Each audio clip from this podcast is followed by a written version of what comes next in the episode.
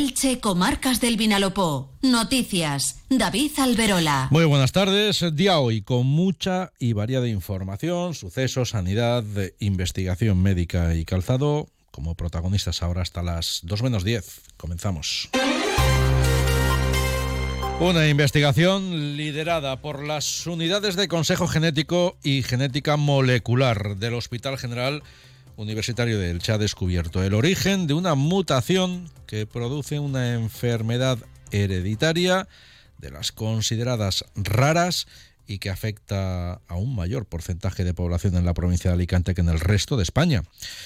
Hoy, Día de las Enfermedades Raras, hemos conocido ese minucioso estudio que ha podido ubicar entre los siglos XV y XVII el momento en el que se produjo esa mutación que provoca el síndrome de liomiomatosis múltiple, que en muchos casos deriva en cáncer renal. La importancia de ese estudio radica en que al haber localizado el origen del gen y que este está presente en mayor porcentaje en personas que viven en la provincia de Alicante, va a hacer más fácil el diagnóstico temprano a raíz de los síntomas que puedan presentarse. Actualmente hay 120 personas diagnosticadas de esa patología en la provincia, una cifra considerablemente mayor que los casos que se diagnostican en provincias mucho más pobladas, como por ejemplo Madrid o Barcelona. Nos lo ha explicado así la doctora Ana Beatriz Sánchez Eras. Eh, esta enfermedad rara inicialmente pues no formaba parte del catálogo de prestaciones de, aquí de la Comunidad Valenciana y en su momento pues el objetivo era pues poner sobre aviso a la comunidad sanitaria que atiende a las a las personas, a los pacientes, sobre la presencia de este síndrome. Entonces, pues así calculamos que para las zonas de estos departamentos de salud donde es más frecuente, el que los especialistas que lo atiendan, bien por dermatología, bien por ginecología, bien por urología, por medicina interna, cuando aparezcan estas lesiones características de este síndrome, se acuerden de que existen y se acuerden de que es importante identificar si esa persona lo tiene o no.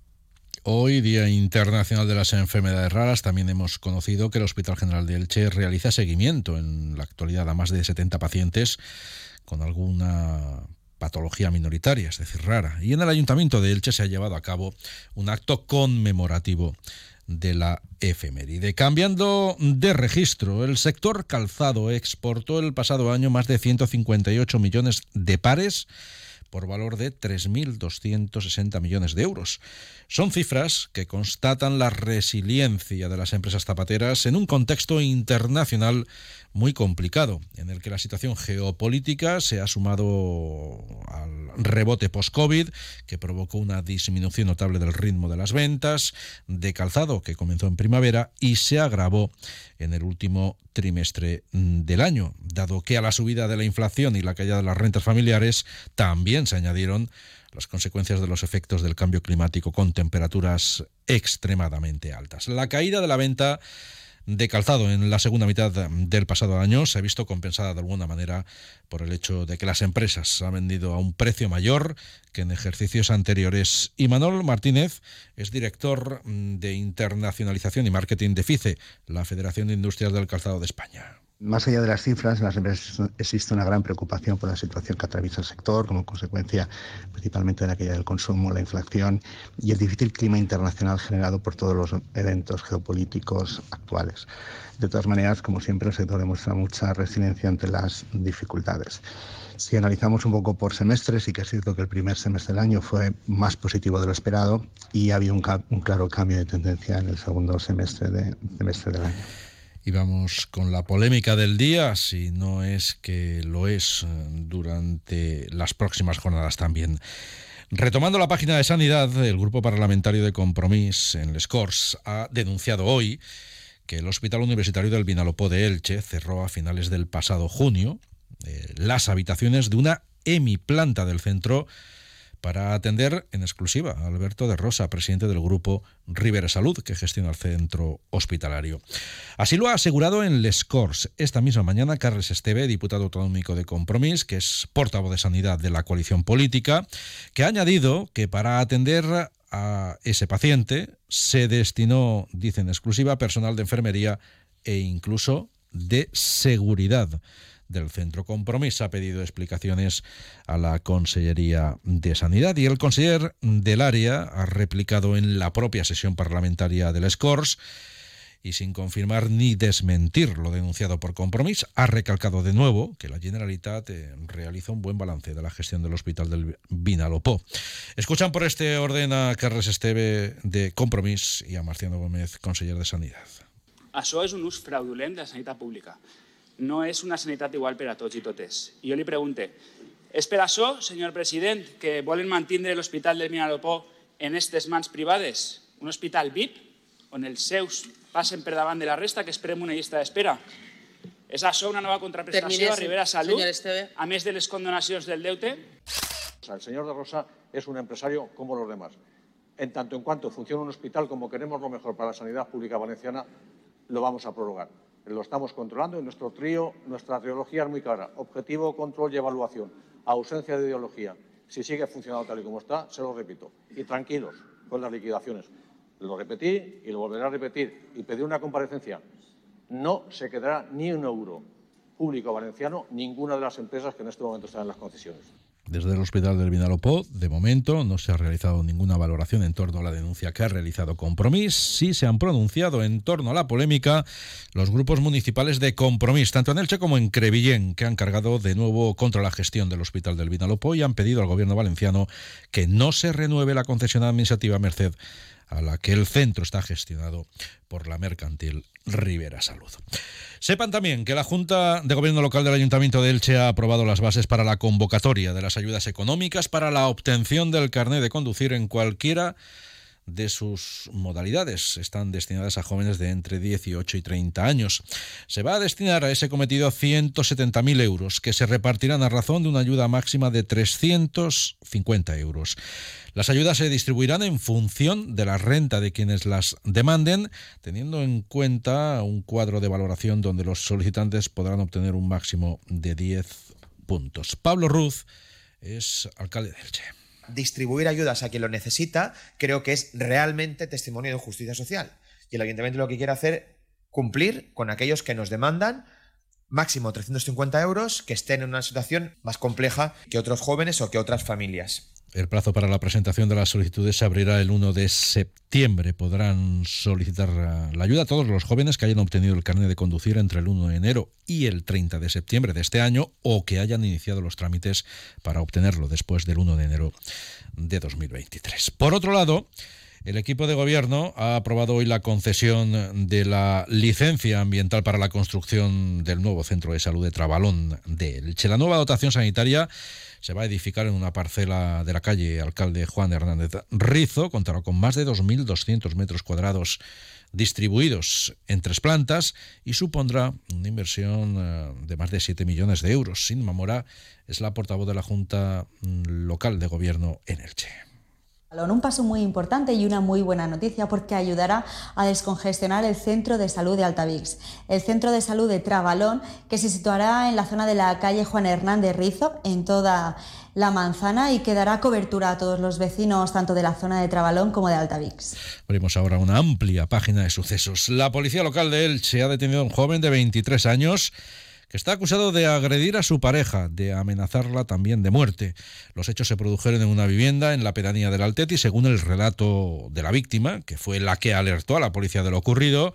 En medio de una discusión, el hombre le propinó un puñetazo en el costado, la agarró fuertemente del cuello e incluso le lanzó una sartén con comida. Todo ocurrió al mismo tiempo, dijo que la amenazaba de muerte. Tras escuchar a la mujer, los agentes se dirigieron al piso para entrevistarse con el hombre. Este negó que hubiese agredido a la mujer y defendió que tan solo habían discutido. Eso sí, dado que la mujer presentaba zonas enrojecidas tanto en el costado como en la zona del cuello, los agentes procedieron a detener al joven. También en, su página de sucesos, una denuncia presentada en Elda ha concluido con la detención en Valencia de tres personas a las que se acusa de integrar un grupo dedicado a extorsionar a clientes que contaban con los eh, que contactaban a través de internet eh, con anuncios de supuestas casas de citas. Los arrestados amenazaban a las víctimas con difundir sus datos o darles una paliza si no pagaban las cantidades de dinero que les reclamaban. Y por otro lado, la Guardia Civil ha detenido en Santa Pola a una pareja, un hombre y una mujer de 19 y 18 años, en un operativo en el que se ha desmantelado una plantación de marihuana instalada en el interior de un chalet de la localidad. Onda Cero Elche, Comarcas del Vinalopó. 102.0 FM. De los sucesos damos el salto a la educación, que hoy también llega cargada. En primer lugar, una decena de institutos de Elche, sindicatos del ámbito de la educación y la FAPA Enrique Valor han decidido formar en la ciudad una asamblea de docentes que se va a unir a la coordinadora de ese tipo de entidades de la comunidad para reivindicar una educación pública de calidad. Además, se ha acordado llevar a cabo concentraciones a las puertas de los centros educativos los jueves en la hora del patio y de cara al final del curso se convocará una movilización masiva en la ciudad. Sergio Avilés es uno de los integrantes de esa nueva asamblea de docentes de Elche al final la idea que tenemos primero es trabajar desde la ciudad, pero claro, sabemos que se están constituyendo este tipo de asambleas y movimientos con los que nos coordinaremos en el resto del país valenciano. Entonces la, idea es pues todo el malestar que hay ahora mismo en la enseñanza pública, tanto de, familias como de, profesorado, como de, alumnado, por convertirlo eso, pues en un movimiento que sea capaz de, de plantear un modelo educativo que de verdad sirva para formar al alumnado. En Aspe, el Ayuntamiento ha lanzado el procedimiento de licitación de las obras de construcción del nuevo colegio La Paloma, que tendrá capacidad para 220 estudiantes. Se va a construir en una parcela de 3.100 metros cuadrados de superficie en la calle Virgen de la Esperanza de la localidad. Antonio Puerto es alcalde de Aspe. Es un paso más para la construcción del nuevo colegio de La Paloma, que en estos momentos se encuentra en dos centros y el nuevo centro va a reubicar, a reunificar los dos centros en un único centro con eh, nueve nuevas dotaciones de aulas, de infantil, de educación especial, gimnasio, comedor. De nuevo en Elche, la formación política contigo Elche ha reclamado la planificación de la instalación progresiva de ascensores en los colegios del municipio que aún no cuentan con ellos, que son, dicen, alrededor de medio centenar. Carlos San José.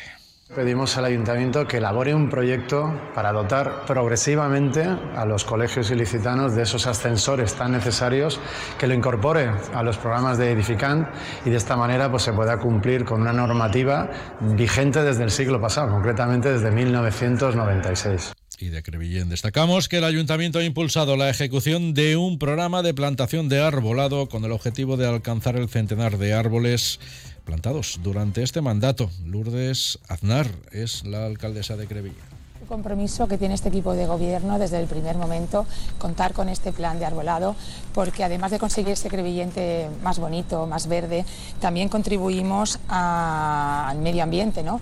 Pensamos que el tema del, arbolado absorbe el dióxido de carbono, actúa como purificador del aire, eh, conseguimos también liberar oxígeno, entonces son medidas que todo ello contribuye a frenar el calentamiento global.